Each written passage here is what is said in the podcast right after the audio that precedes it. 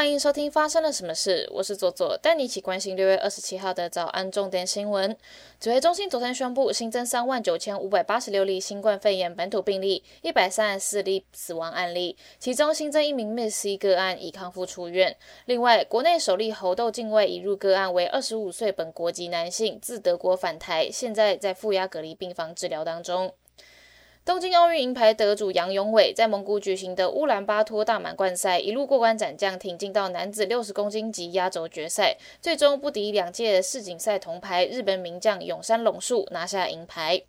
电价费率审议会明天下午举行，以平均幅度五趴为基准，用电大户的上涨似乎已成定局。不过，考量到通膨压力，每户一千五百度的小商家是否调整为讨论的重点之一。如果小商家不讲，将牵动工业与民生用电大户调幅。台电已备妥八趴等各项调幅方案，等待明天拍板。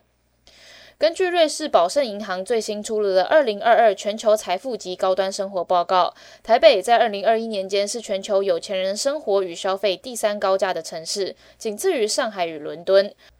宝盛计算名牌包、威士忌、商务舱机票、手表、鞋款、车、房地产等二十多样的高端消费品物价，全球共有二十四个城市纳入评比。台湾首座极地研究站在北极冷岸群岛揭牌成立，门口高挂着国旗，象征台湾在北极的科学研究领域也不缺席，也改变了过去台湾学者赴北极需要寄人篱下的处境，将拥有自己的家。新建于十年两度更换承包商的金门大桥，在交通部长王国才的演说中表示，目前建造的进度已经超过九成，预计七月中下旬会全部合拢，十月会完工通车。国际方面，台裔十岁小厨神莉亚在小小顶级厨师美国版第八季夺冠。她在比赛时常将台式的料理入菜，包含了味增茄子、挖空的凤梨盛装、核桃虾仁凤梨炒饭等等，都让评审赞不绝口。夺冠可以得到十万元美元的奖金。莉亚说，她打算用这笔钱缴大学学费，未来的梦想是要开一个有花园或是农场的餐厅。中国电动车厂牌蔚来汽车一辆电动车冲出了上海总部的大楼，从三层楼高的高空坠地，造成了两名试车员死亡。蔚来汽车表示，车辆冲出大楼的时候，两名试车员位于车辆之内，与车辆一起坠落地面。其中一人是公司同事，另外一人是合作伙伴的公司员工。该公司发声明表示说，已经协同公安部门展开事故原因的调查，但是宣称初步确认是一起意外事故，并非是因为车辆的。原因所导致的。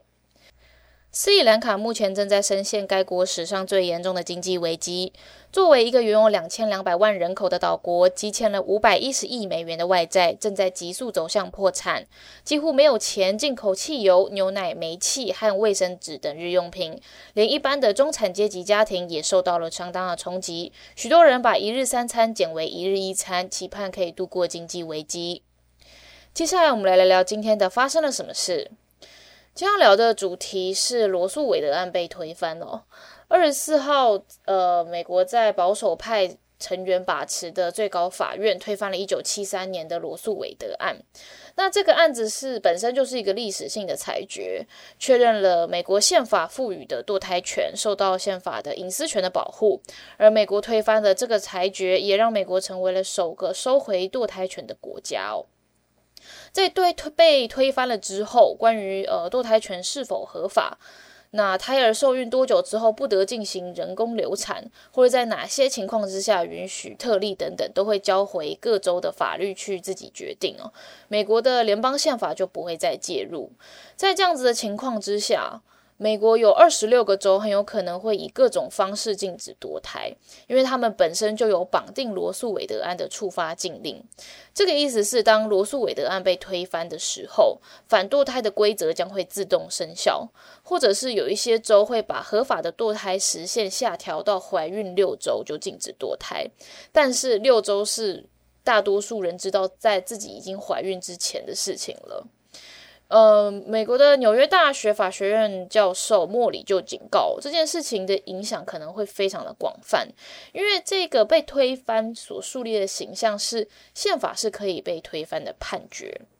导致其他由宪法保障的权利也可能会深陷危机，包含了像是同性恋权利啊、避孕药具或是某一些生育医疗，甚至跨种族的婚姻都会都会受到了威胁哦。往后美国不论是在女权、人权团体，或是两大政党，都有可能在不同的议题上面进行非常激烈的攻防。那每一个州也可能在政党轮替之后，基本人权都会受到政治因素有所波动跟调整哦。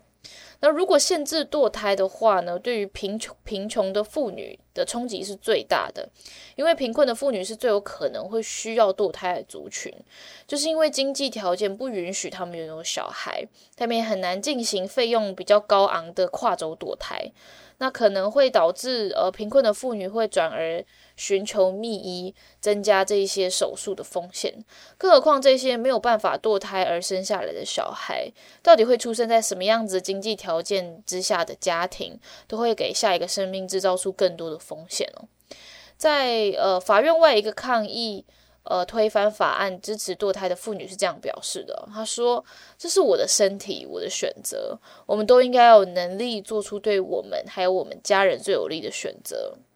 美国总统拜登也说：“这是我国非常悲伤的一天。这个最高法院的裁定让美国倒会倒退回了一百五十年前。”联合国也说：“这是对女性人权还有性别平等非常巨大的打击。”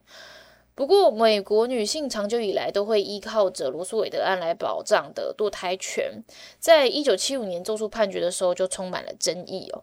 已故的女性权益大法官 R.B.G 就认为，当年以隐私权作为呃堕胎权做辩护，将会使得罗素韦德案的基础呃很不稳固，容易遭受到攻击哦，因为它的推理非常薄弱。女性的堕胎权应该要以平等权出发，才作为呃权利的基础哦。所以呃，希望美国可以尽速的做出保障妇女自由更完善的堕胎法案，不要再让女性被迫生下自己不想生的孩子，让每一个孩子都在期待与温暖准备好的状况之下再出生。以上就是今天的发生了什么事，我是左左，我们明天见。